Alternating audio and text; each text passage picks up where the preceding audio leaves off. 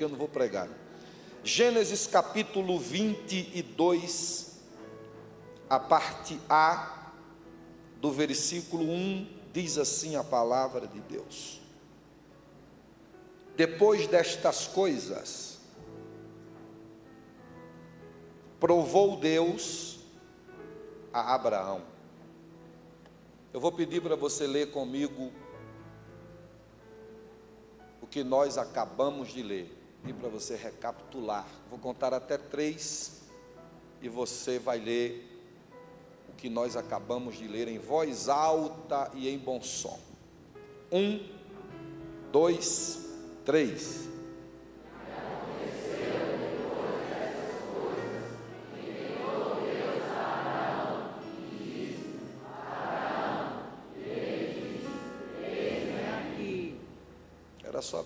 Parte, mas como vocês gostam de ler, valeu. Sentem-se, por gentileza.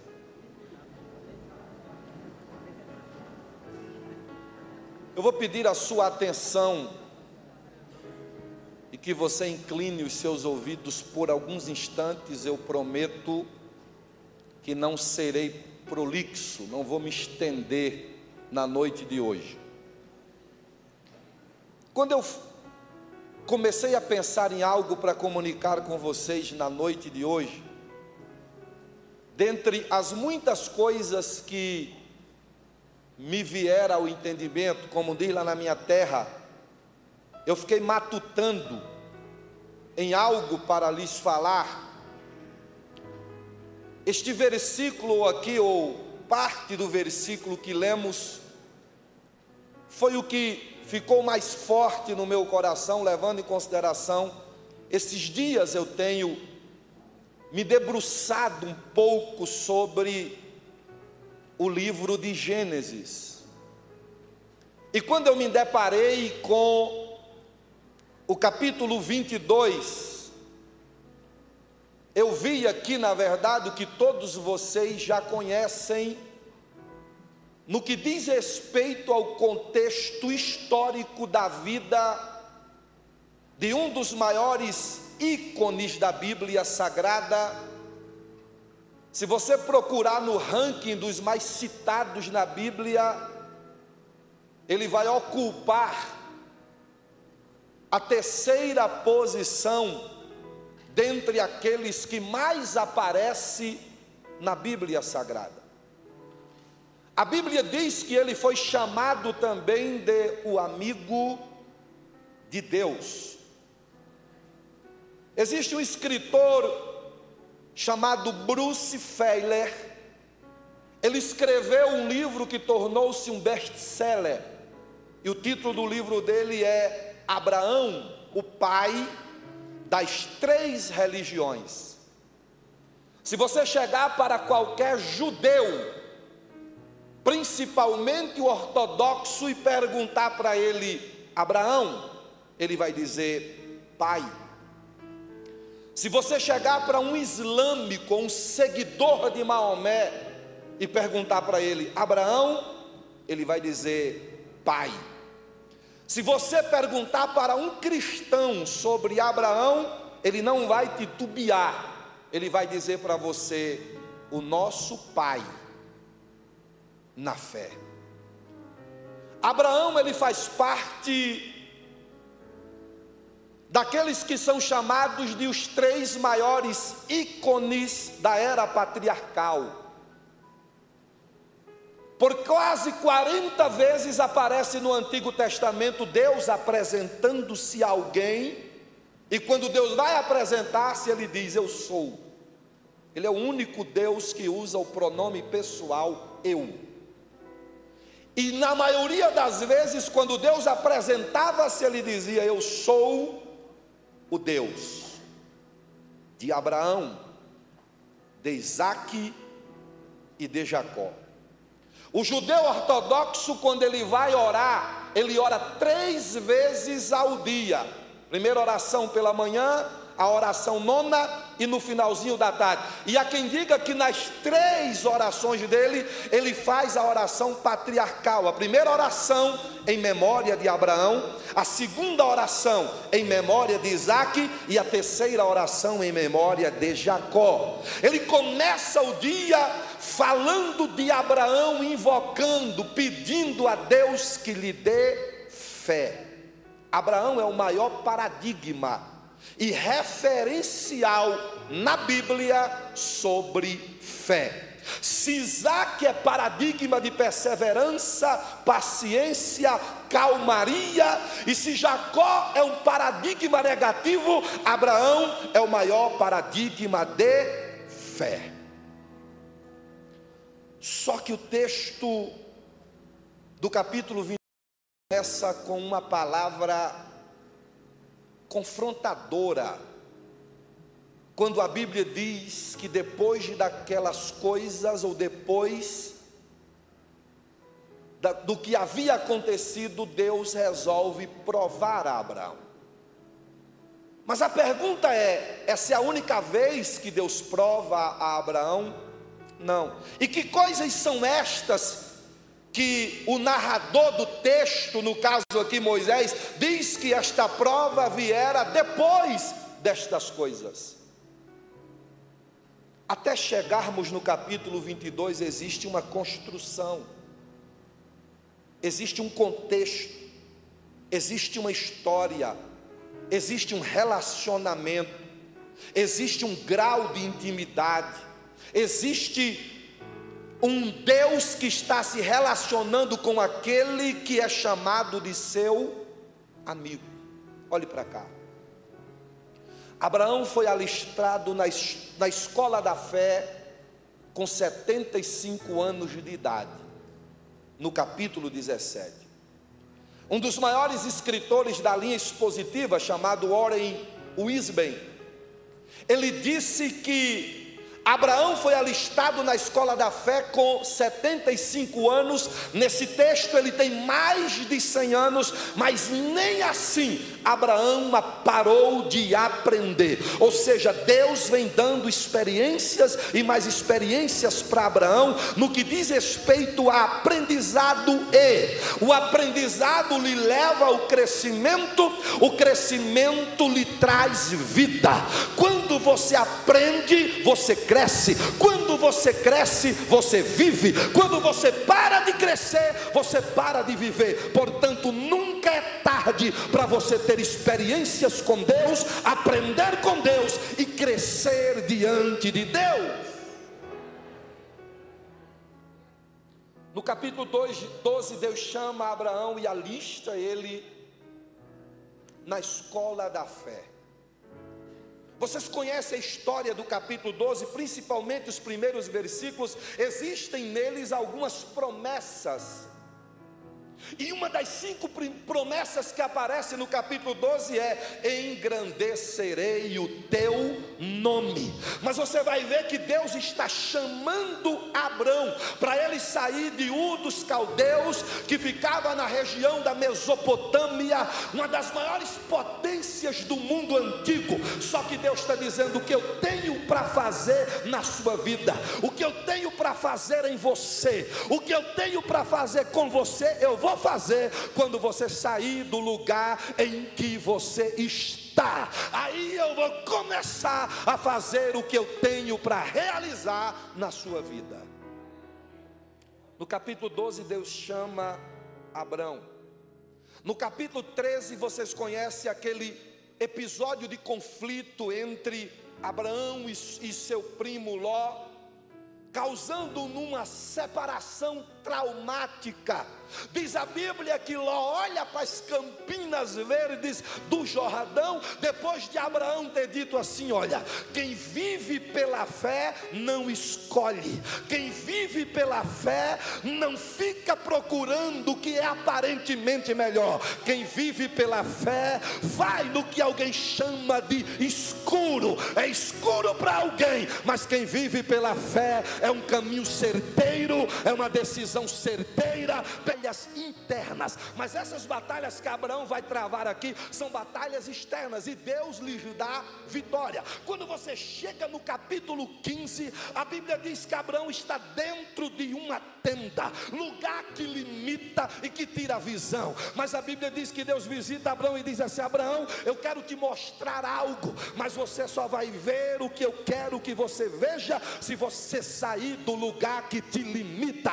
Sai da tenda, Abraão. Abraão saiu e Deus disse: Agora olha para as estrelas do céu e olha para a areia que está na praia.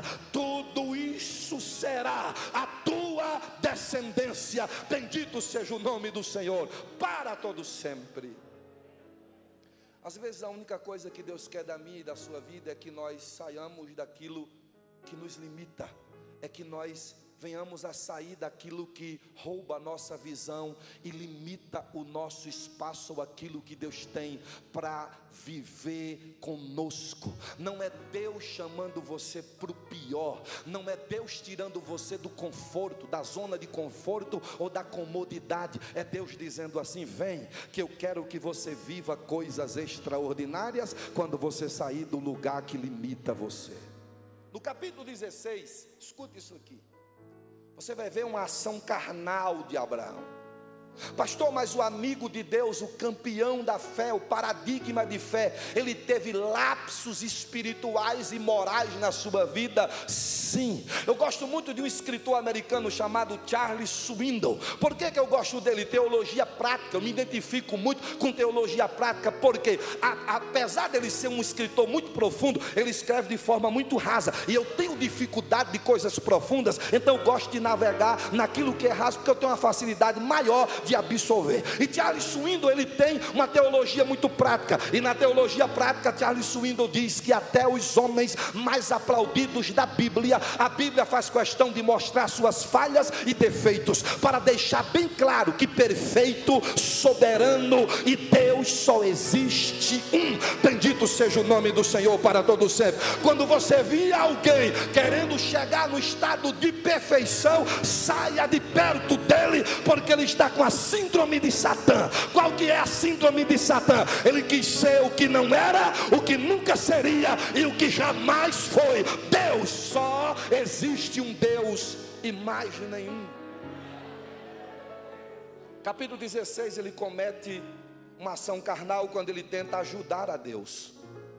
Ei, não queira ajudar a Deus, não queira colocar remendo novo em panos velhos. Não queira dar uma focinha para Deus. Deus é soberano. Ele já tem na palma da sua mão passado, presente e futuro. Sabe o que é que Isaías diz no capítulo 40, versículo 12? E a teologia chama isso de pergunta de retórica: quem é como o nosso Deus, que pega as águas dos mares e põe na concha da sua mão, todo o pó da terra ele mede no terço de uma efa, está sentado na redondeza da terra. Olha para todos os homens e vê eles como gafanhotos, chama todo o exército de estrelas pelo seu nome, todas vêm sem lhe faltar nenhuma. Sabe o que é que Isaías diz no capítulo 66 e verso 1? Porque o Senhor está sentado no céu e a terra é o escabelo dos seus pés. Escabelo é tamburete, cadeirinha. Um Deus como este não pede conselhos a ninguém. Um Deus como este, ele faz o que quer, quando quer, na hora que Ele quiser, para glorificar o nome dEle, como Ele bem entender, porque Ele é Deus. Estão pregando um evangelho hoje aí, eivado de veneno, perigoso. Que evangelho é esse? É o evangelho que está tornando o homem em Deus e Deus em homem. É o evangelho que está reduzindo Deus. Hoje me mandaram um vídeo de um cara que estava dizendo por aí, sem citar nomes aqui por uma questão de ética e moral, dizendo por aí que nós estamos no mesmo nível de Jesus Cristo, perfeitos igual Jesus Cristo. Então não precisava Jesus ter morrido na cruz do Calvário. O camarada irmão, ele começou a assistir um negocinho no YouTube, na internet, essa teologia da internet que é muito perigosa. Aí sai por aí, querendo ser ensinador, querendo ser doutor do que nunca aprendeu Ei, nunca ninguém viu tal numa escola dominical ou sentado para aprender. Você só terá autoridade para ficar de pé e ensinar quando você sentar-se para aprender. De outra maneira, não queira ensinar o que você não tem. Que me deixa preocupado, sabe o que é? Não são eles. Pastor, quem são eles? Cheios de boas intenções, crentes Sim, não estou dizendo aqui que não são.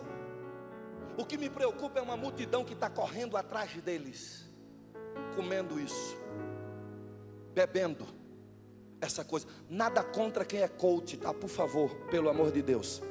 Mas não venha com sua metodologia coach para cima do púlpito da igreja, não. Aqui é mensagem, aqui é transformação de vida, aqui é mostrar o que é evangelho, aqui é revelar a graça de Deus. Aqui não tem esse negócio de eu sou igual a Deus, ou Deus se submete ao que eu quero, não. Aqui só existe um digno de honra e glória, o resto aqui é servo, queira você ou não. Capítulo 18 e 19, vocês conhecem. Capítulo 17, vocês conhecem a história. Deus muda o nome de Abraão. De Abraão, Deus muda para Abraão. Capítulo 18 e 19, vocês conhecem a história. Intercessão, Sodoma e Gomorra, juízo de Deus. Juízo de Deus. Eita. Juízo de Deus.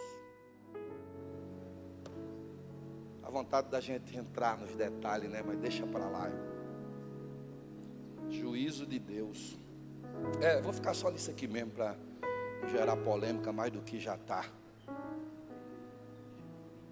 Mas dá, vontade? Dá. De falar. Mas eu vou me segurar aqui para. Senão vão me achar chato. Esse pregador é chato. tem coisa que a gente não pode deixar de falar, não, irmão.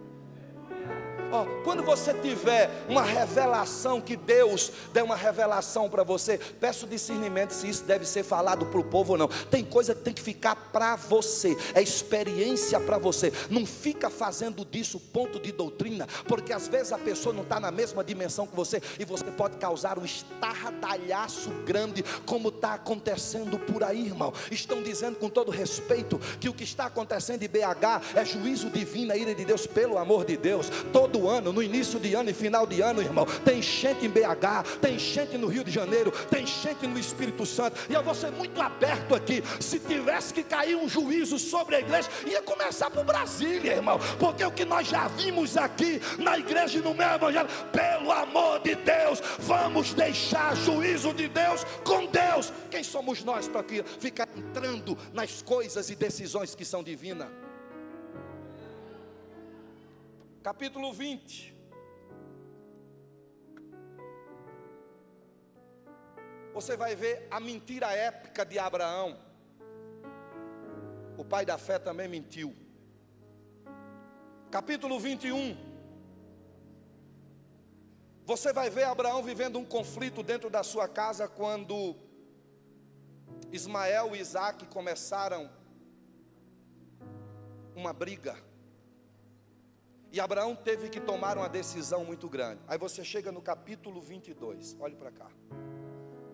Aí a Bíblia diz: depois destas coisas, Deus provou Abraão. O Isben disse que isso aqui é a maior de todas as provas na vida de Abraão. Não confunda provação com tentação, porque o termo provar aqui vem do hebraico nassar, que quer dizer submeter alguém a um teste, de forma malfadada, traduzido para tentação. Uma coisa é ser tentado, outra coisa é ser provado. Tentação vem do diabo, provação vem de Deus. Quando você é tentado, você sabe por que está sendo tentado, quando está sendo tentado e o resultado da tentação. Quando você está sendo provado, você não sabe o porquê da prova, você não sabe no que vai dar. Quer ver uma coisa? Como é que Deus dá o riso para alguém e agora está dizendo: Eu vou tomar o riso de você e a alegria de você? Como é que Deus disse: Eu te dei Isaac e agora eu vou tomar Isaac de você? Quando você estiver sendo provado, entenda uma coisa: você não sabe o que vai acontecer depois daquela aprovação. Olha o que é que o escritor do livro de Eclesiastes, no capítulo 7, versículo 14, diz: Salomão, bem-aventurado é o homem que aqui enfrenta o dia da prosperidade e goza do bem, mas no dia da adversidade considera-o, porque Deus fez tanto este como aquele, para que o homem nada descubra do que há vir depois dele. Olha para cá, essa prova não é para matar você, não é para destruir você, nem acabar com você. Essa prova é para causar um upgrade na sua vida, é para melhorar você. Segura aí, depois dessa prova, você vai cantar melhor, vai pregar melhor, vai adorar melhor, vai servir melhor, vai viver melhor, vai ser um filho melhor, vai ser um pai melhor, um líder melhor. Esta prova veio para melhorar você. Pastor, disseram por aí que se eu viesse para a igreja, eu não seria aprovado. Quem pregou isso para você? Mentiu para você e tomou o seu dinheiro.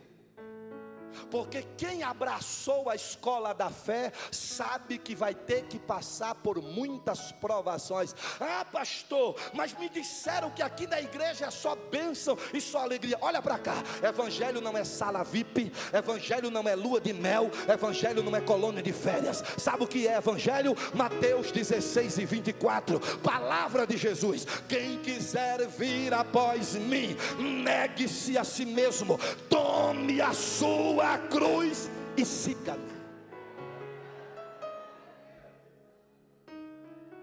Você já parou para imaginar uma coisa? Você pregando e fazendo o convite. Porque o convite que a gente faz para as pessoas aceitarem Jesus é o que? Venha que sua vida vai mudar. Venha que nunca mais você será o mesmo. Venha que, e já tem a proposta. Venha que você vai ficar rico. Venha que você vai ficar milionário. Agora imagine se nós pregássemos como Jesus pregou. Quem quiser vir após mim, negue-se a si mesmo. Tome a sua cruz. Você sabe o que significa tomar a cruz? Venha morrer comigo. Imagine você convidando alguém. Quer aceitar Jesus? Aceitar Jesus é aceitar o desafio de morrer junto com Ele. Nós iríamos espantar porque pessoas não querem isso. Sabe o que é que pessoas querem? Ego massageado. Sabe o que é que pessoas querem? Caixinha de promessa. Sabe o que é que pessoas querem? Aplauso. Sabe o que é que pessoas querem? Vai tudo bem com você. Tá bom demais para você. Nós não queremos mais a proposta do muda a vida, regenere-se, aceite o desafio, seja uma nova criatura, fique com Deus, mas entenda que vai ter lágrimas e gemidos. Ninguém quer isso. Ninguém quer isso. Sabe como é que a minha geração está vivendo? Quando está, está enfrentando um problema, vai para o Facebook Aí coloca na timeline do Facebook, me sentindo triste. Me sentindo decepcionado. Eu lembro que quando nós enfrentávamos um problema, nós dobrávamos o joelho, contávamos o problema para Jesus e Ele resolvia. Se quisesse resolver, se não resolvesse também, a gente ia dar glória a Ele de qualquer forma. É por isso que a nossa geração está fraca. É por isso que a nossa geração é a geração do mimimi. É por isso que a nossa geração, se falar de prova, pelo amor de Deus, todo mundo corre dela. Você sabe por que é que o ferreiro submete o, a, a, ferramenta dele ao fogo e ele enfia lá a espada no fogo e tira a espada do fogo e bate na espada e depois enfia a espada no fogo de novo e depois bate na espada. Sabe quando é que ele vai parar? Quando ele olhar para a espada e começar a ver o rosto dele naquele ferro que ele está batendo. Do mesmo jeito é Deus. Deus não está querendo matar você, não. Deus está lapidando você. Deus está tirando de você o que não presta. Essa provação não é o fim, é o início de uma nova história. Para quê, pastor? Vou dizer para você você só terá autoridade para falar sobre aquilo que você viveu. Se você não viveu, você vai falar de teoria, e teoria você sabe que pode ser contestada. Agora, a sua experiência vai lhe dar autoridade para você pregar, para você falar, para você ensinar. Eu vi alguém falando que, quanto a Jó, ah, porque Deus complicou descomplicou e depois explicou porque complicou. Eu vejo no livro de Jó Deus complicando e descomplicando. Agora me mostra na Bíblia onde é que Deus explica porque complicou. Ele é Deus, irmão. Ele não deve explicação para ninguém. Ele faz e ponto final. Ele é Deus. Ele olha para Abraão e diz assim: chegou o dia de eu prová-lo com a maior prova que você já enfrentou. Se não for para falar de provação, vamos rasgar alguns textos da Bíblia. Vamos começar tirando o livro de Jó. Porque se aquilo ali, pastor Zé, não for prova, eu não sei mais o que é ser provado. Olha o que é que diz o salmista no Salmo 66, versículos 10, 11 e 12. Ó Senhor, tu me provastes, acrisolaste-me como se acrisola prata, permitistes que os homens cavalgassem sobre as minhas costas. Passei pelo fogo e pela água, mas no final tu me levastes a um lugar espaçoso. Salmo 34, verso 6. Clamou este aflito ao Senhor, o Senhor o ouviu e o livrou. Salmo 34, verso 19. Muitas são as aflições do justo, mas o Senhor o livra de todas elas. Salmo 100 107, versículo 28, 29 e 30. No meio da nossa angústia, nós clamamos ao Senhor, Ele ouviu o nosso clamor, fez cessar as ondas, acalmou as tempestades e nos levou ao porto desejado. Você lembra do Salmo 30 e verso 5? O choro pode durar uma noite, mas a alegria virá ao amanhecer. Você lembra do que Jesus disse lá em João capítulo 16 e verso 33? Ele disse: digo-vos estas coisas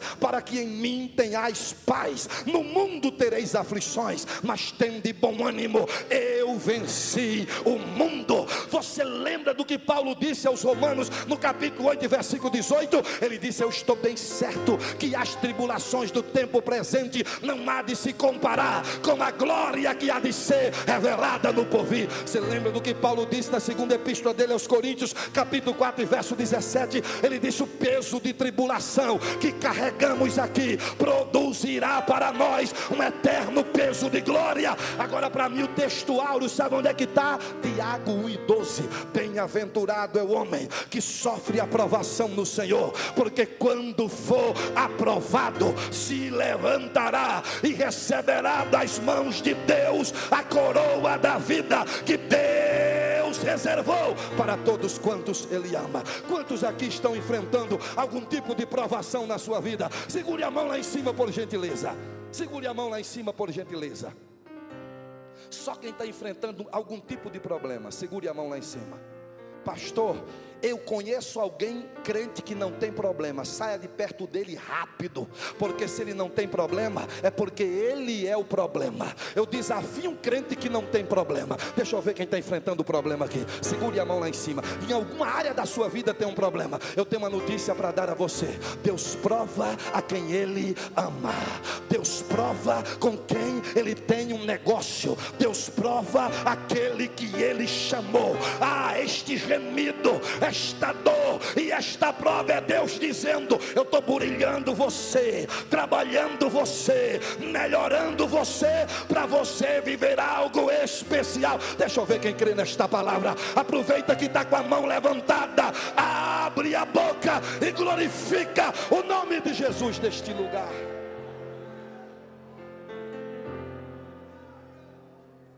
Coloca a tua mão no ombro da pessoa que está do teu lado aí por obsequio. Colocou a mão no ombro da pessoa, diga para ela assim: fique tranquilo, haverá provisão no meio da provação. Deus não está brincando com você, Deus está preparando você. Você não é um joguete de Deus.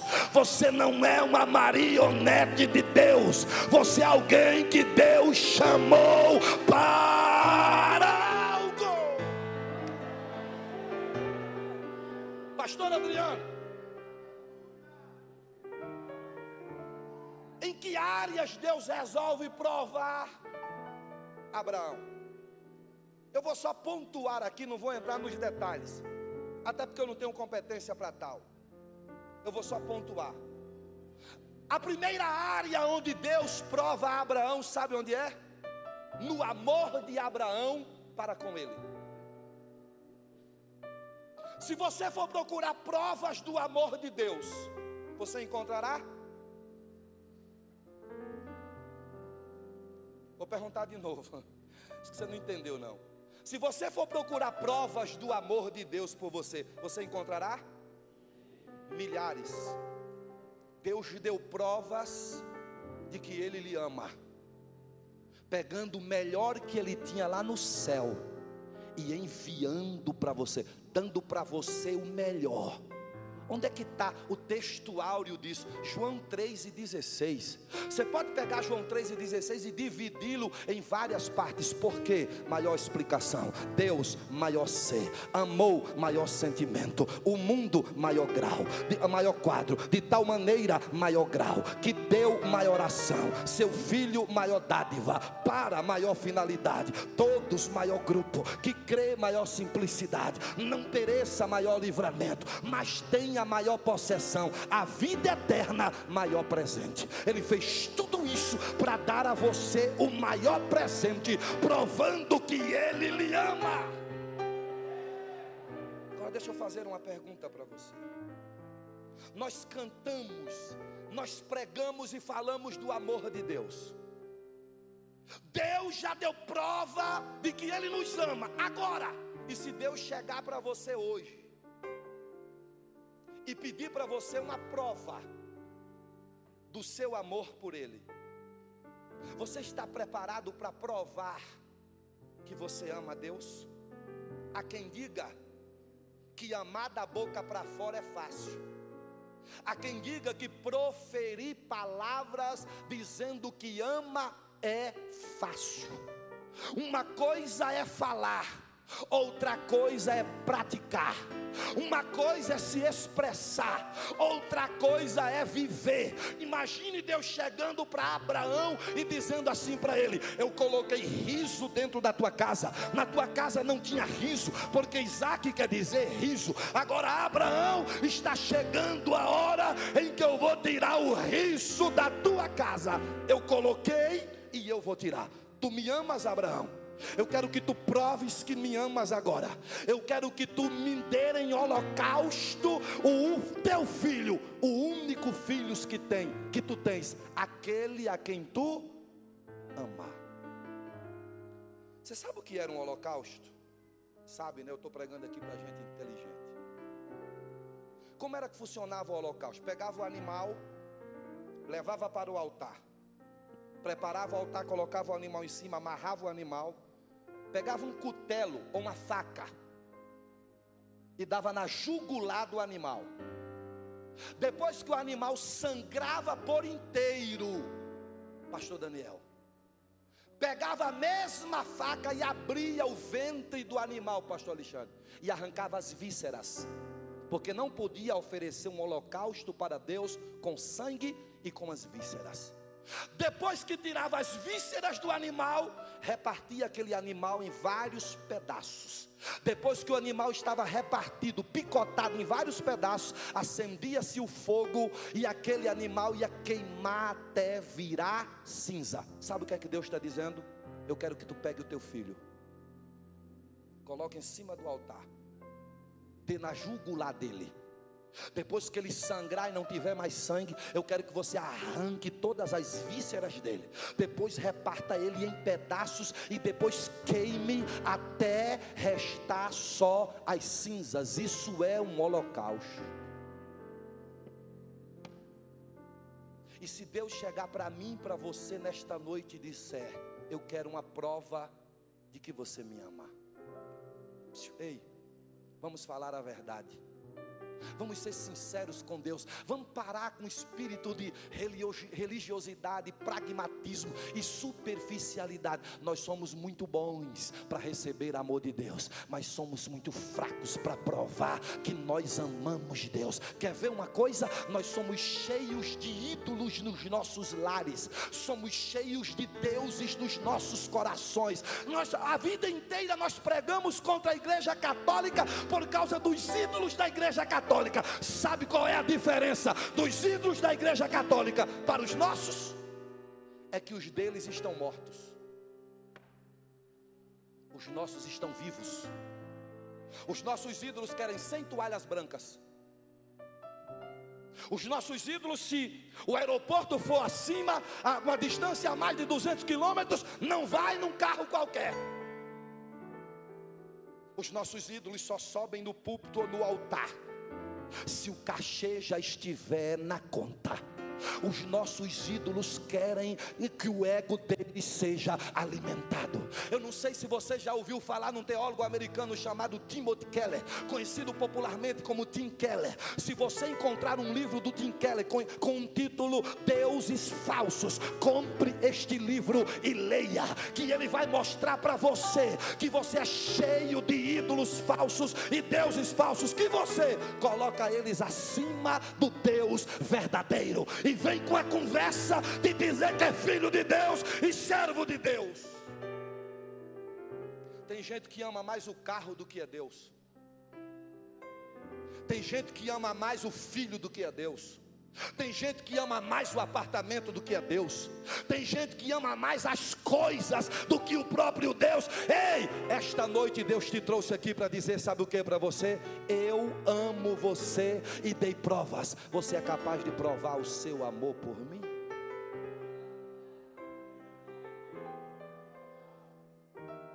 Eu vi os moços aqui falando sobre o descende.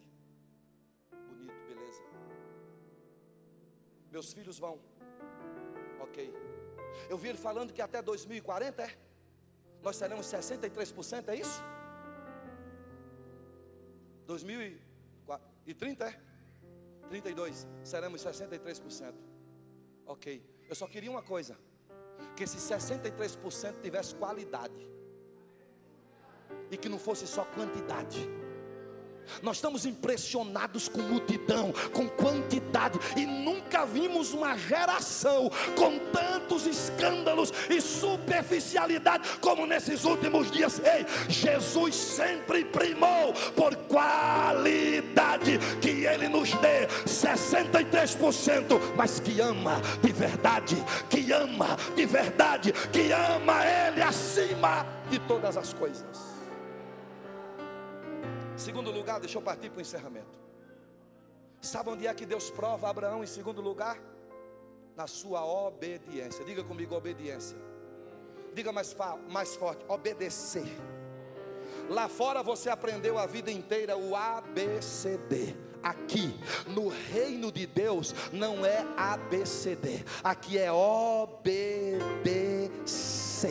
Agora olha para Abraão. Quando Deus chega para Abraão e diz assim: Abraão, a primeira coisa que ele disse foi o que? Senhor, vamos deixar para amanhã. Depois eu tenho uma conversa com o Senhor que eu tenho umas coisas para resolver. Depois eu vejo isso aí. Eu vou empurrar com a barriga. Eu vou levar no banho Maria. Eu vou procrastinar. Depois a gente vê isso aí. Foi isso que Abraão fez? Não. Quando Deus disse Abraão, ele disse: Eis-me a Olhe para cá. Eu nunca vi uma geração tão desobediente como essa. Ó, oh, sabe o que é isso? Nariz empinado. E o cara ainda bate no peito e diz: Sabe o que? Eu sou dono da minha vida. Faço o que eu quero, vou para onde eu quero, congrego do jeito que eu quiser, se não vou congregar em casa, que tem um movimento dos desigrejados crescendo aí agora, não entenderam nada do que está na Bíblia, aí o cara bate no peito e diz, eu sou dono da minha vida, não sabe o que é graça, não sabe o que é evangelho, porque quem teve o um encontro com a graça e com o evangelho, está dizendo, não vivo mais eu, mas Cristo vive em mim, eu não me mando, é Ele que manda na minha vida. Longe, não. Começa dentro de casa. Eu sou de uma geração que eu fui criado com meus avós, pastor Gilson.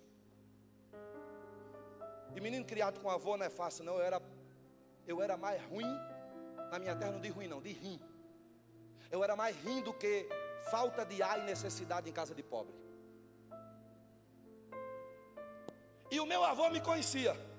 Quando eu, eu saía de casa para comprar alguma coisa amando dele, ele cuspia no chão. Alguém aqui é desse tempo? Hum. Ele cuspia no chão e dizia assim: Você vai voltar antes do cuspe enxugar, secar. Era. Se eu chegasse depois do cuspe secar, a vara de mameleiro já estava na mão do meu velho avô ou da minha avózinha. E o estudo bíblico naquele dia ia falar forte. Tinha um sanfoneiro que morava na frente da minha casa. Quando eu não levava uma surra, ele dizia: Eita, nunca mais comi um queijinho, comer um queijinho com doce. Eu tinha uma raiva daquele sanfoneiro, irmão. Mas eu dou glória a Deus todos os dias ao meu avô, por causa da vara de mameleiro, por causa da disciplina, por causa da correção. Olha para cá, eu me lembro que um dia eu fui buscar buscar o leite pela manhã. E eu tinha uma monaretazinha, uma bicicletazinha, e estava chovendo. Quando eu peguei o leite, eu escorreguei com aquela bicicleta, dei quatro capotadas na frente dos taxistas que tinha com a bicicleta. Acredite quem quiser, eu levantei com um litro de leite sem derramar uma gota de leite. Os taxistas disseram: Meu irmão, que negócio é esse? Eu falei: Eu prefiro me arrebentar do que derramar esse leite, senão a vara de mameleiro vai cantar quando chegar lá em casa. Hoje, hoje, é menino de 5, 6 anos mandando em pai, mandando em mãe. É adolescente, irmão, que não sabe nem o que é a vida ainda, batendo no peito e se acha o bam bam bam. Se soltar meia hora lá, sozinho lá no mundo lá, vai se desesperar porque não sabe viver sem pai e mãe. E é uma geração de desobediência. Sabe o que, é que eles dizem? Eu só, eu só tenho Deus como autoridade. Deus é o único que manda na minha vida. É um mentiroso, é um hipócrita, é um fariseu, não entendeu nada. Porque como é que você diz que se submete a Deus, a quem você nunca viu, se você não se submete às suas autoridades, quem você vê todos os dias? É mentira. Ei, e se Deus te chamar hoje para um teste de obediência, como é que você vai dizer para Deus? Amanhã vou cuidar das doze juntas de boi. Comprei um terreno, vou lá dar uma olhada.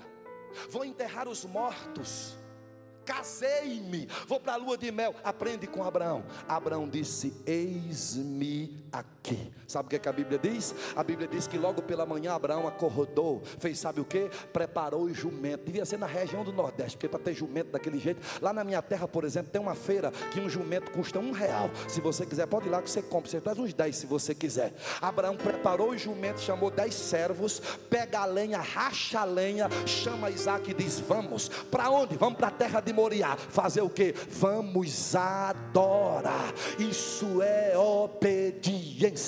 Não vai ter avivamento sem obediência.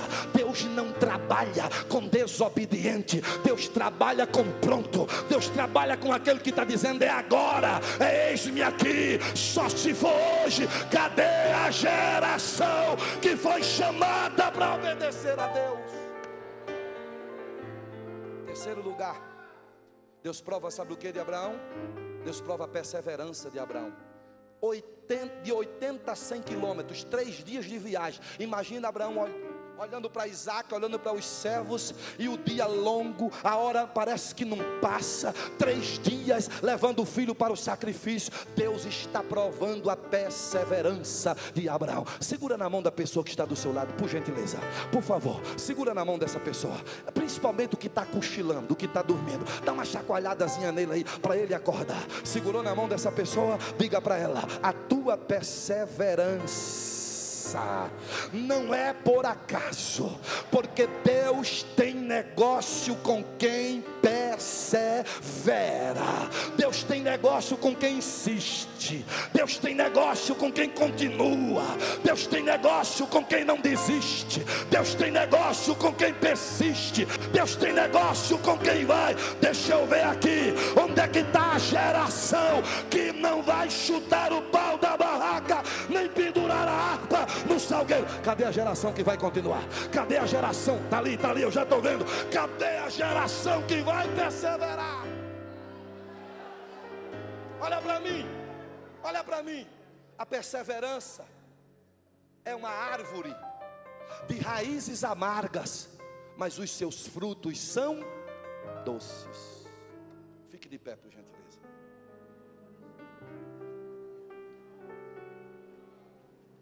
Escute isso aqui. Lucas, meu amigo, se prepara aí. Escute isso aqui. Depois de andar três dias, sabe onde é que Abraão chega? Em um dos montes que Deus havia lhe, lhe orientado na terra de Moriá. Olhe para cá. Quando Abraão chegou no pé do monte, Abraão olha para os servos, chama o filho e diz assim: Vocês servos fiquem aqui embaixo.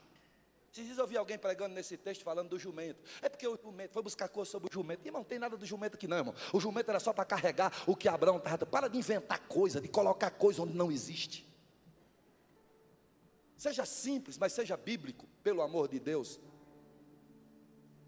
Jumento aqui é só para carregar, irmão.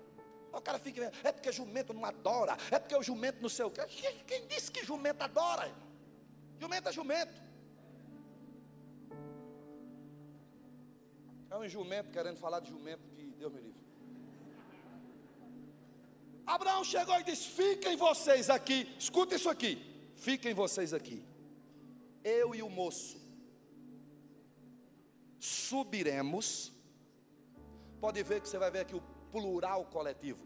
Subiremos, adoraremos e voltaremos.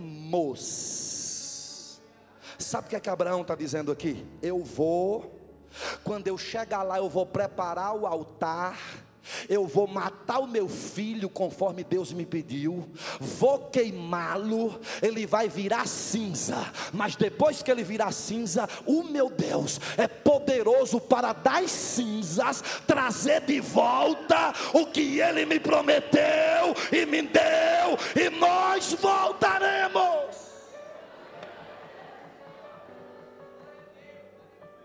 A fé de Abraão era tão grande que ele acreditava, Hebreus diz isso, ele acreditava que até das cinzas Deus era poderoso para trazer de volta o Isaac. Ei, o que Deus está querendo aqui não é Isaac, o que Deus está querendo aqui é Abraão. O que Deus quer não é o seu dinheiro. O que Deus quer é que você se liberte daquilo que lhe prende, que está no seu coração. Você entendeu? Deus não está querendo Isaac, não. Deus está querendo é Abraão. Deixa eu ver como é que está o teu coração, Abraão. Deixa eu ver se tu tem fé de verdade. Deixa eu ver se eu posso fazer de você o pai da fé, o paradigma da fé. Escute isso aqui.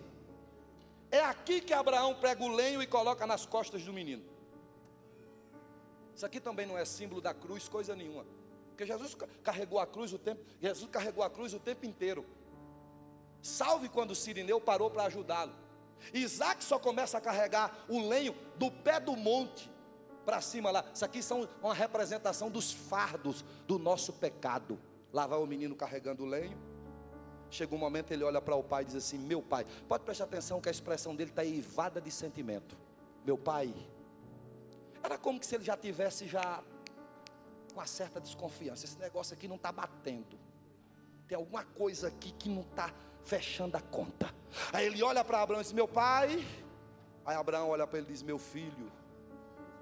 Deixa eu lhe fazer uma pergunta, meu pai. Faça, meu filho. Aqui está a lenha. Aqui está o fogo. Aqui está o cutelo, meu pai. Mas, meu pai, só tem sacrifício de holocausto se tiver cordeiro. Então tem alguma coisa faltando aqui. Você pode ir em qualquer lugar, irmão. Pode o pau quebrar, pode descer fogo do céu, pode ter fogo, pode ter lenha, pode ter cutelo, pode ter o que tiver. Se não tiver cordeiro, sai de lá. Pula fora. É latada. Não existe culto sem cordeiro. Aí ele olha para Abraão e pergunta: onde é que está o cordeiro? Olha a sabedoria de um pai com um coração apertado. Ele olhou para o filho e disse: Meu filho, o cordeiro para si, Deus proverá. Você pode passear pelo Antigo Testamento inteiro, perguntando, é, é, é, tentando encontrar a resposta para a pergunta de Isaac que você não vai achar. Quer ver uma coisa? Chegue para Davi e pergunta: Davi, cadê o cordeiro que Isaac perguntou por ele? Davi vai dizer assim: Eu sei onde é que estão as ovelhas malhadas, sei até onde é que tem bode, mas o cordeiro não me pergunte que eu não sei. Chegue para Sansão e pergunte: Sansão, tu sabe onde é que está o cordeiro que Isaac perguntou por ele? Sansão vai dizer: Eu sei onde é que tem jumento, que até matei mil filisteus com a queixada de jumento. Sei onde é que tem leão, mas não me pergunte pelo cordeiro que eu não sei. Vá para Salomão e pergunte: Salomão, tu sabe onde é que está o cordeiro que Isaac perguntou por ele? Salomão vai dizer: Sabe o que? Eu sacrifiquei 123 mil ovelhas no altar, no dia que eu inaugurei o templo, mas esse cordeiro aí, eu não sei onde é que está. Agora vá lá para o Jordão, fronteira com o deserto. Você vai ver um cara que ninguém dá nada por ele, vestido de pele de camelo, comendo mel silvestre silvestre com gafanhoto, pregando umas mensagens doidas,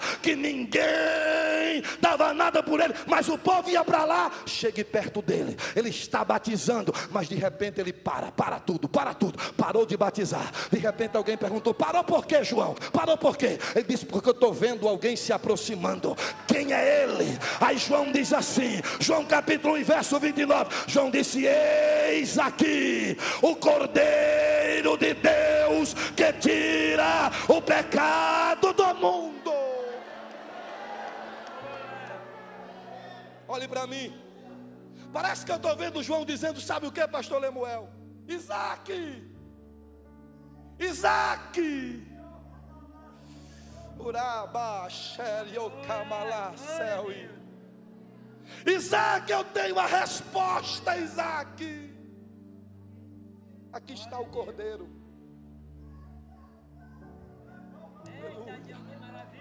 O cordeiro está aqui também. O cordeiro está na sexta-feira, esta noite. Tem cordeiro neste lugar. Está subindo algo às narinas de Deus. Olhe para cá. Aí você vai ver, sabe o que?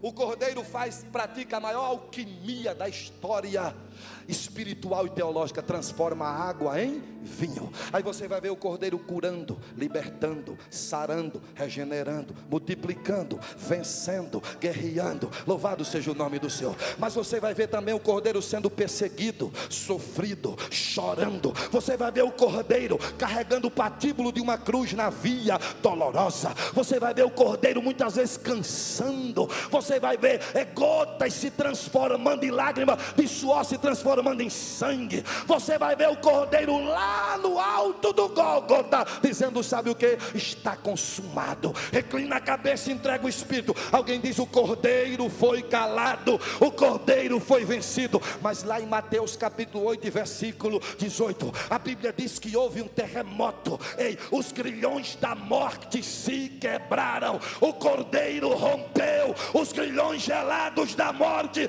ressuscitou e disse disse: Todo poder foi me dado nos céus e na terra. Escute, lá em Atos capítulo 1, versículo 11, o cordeiro começa a subir cheio de poder e glória. Aí alguém começa a olhar espantado para o cordeiro subindo. Aí os anjos dizem assim: Varões galileus, não se assustem esse cordeiro que está subindo agora, da forma como ele está subindo, ele descerá. Mas alguém pensou: cadê o cordeiro? O cordeiro desapareceu. Aí você chega em Apocalipse capítulo 5, aí você vai ver João chorando. Por quê? Porque João viu um livro, o livro estava selado por dentro e por fora com sete selos. Aí João disse: Eu preciso de alguém para abrir o livro e desatar os selos. João procura em cima no céu e diz: Não tem ninguém. João procura embaixo da terra e diz: Também não tem ninguém. João procura em cima da terra e diz: Não tem. Aí quando João cai no choro, um ancião chega e diz: Não chore, não, João. Mas por que eu não devo chorar? Eu estou diante de um livro que ninguém vai abrir. Aí o ancião diz: Não chore, não. Olhe para o trono. Quando João olha para o trono, ele vê um cordeiro como que tivesse sido morto. Aleluia.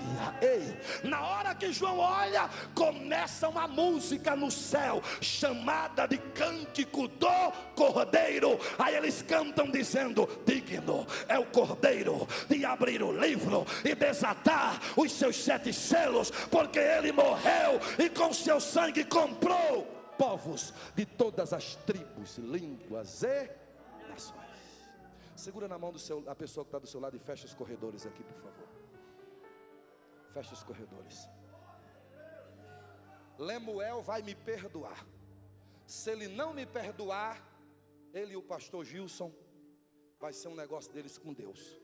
Eu, porque eu passei do horário, eu sou consciente. Mas eu não podia sair daqui sem deixar o cordeiro, sem falar do cordeiro. Escute. Lá está o velho Abraão cumprindo o que Deus lhe, lhe, lhe, pediu. O menino está em cima do altar, amarrado, conforme manda o figurino. Ele pega o cutelo e faz isso aqui, ó. Quando ele levanta o cutelo para imolar o filho e provar que ele tinha fé, a Bíblia diz que dos céus desce uma voz eu vim aqui nesta noite para dizer: o que você vai fazer no mundo espiritual, através da sua fé, vai mexer com o céu.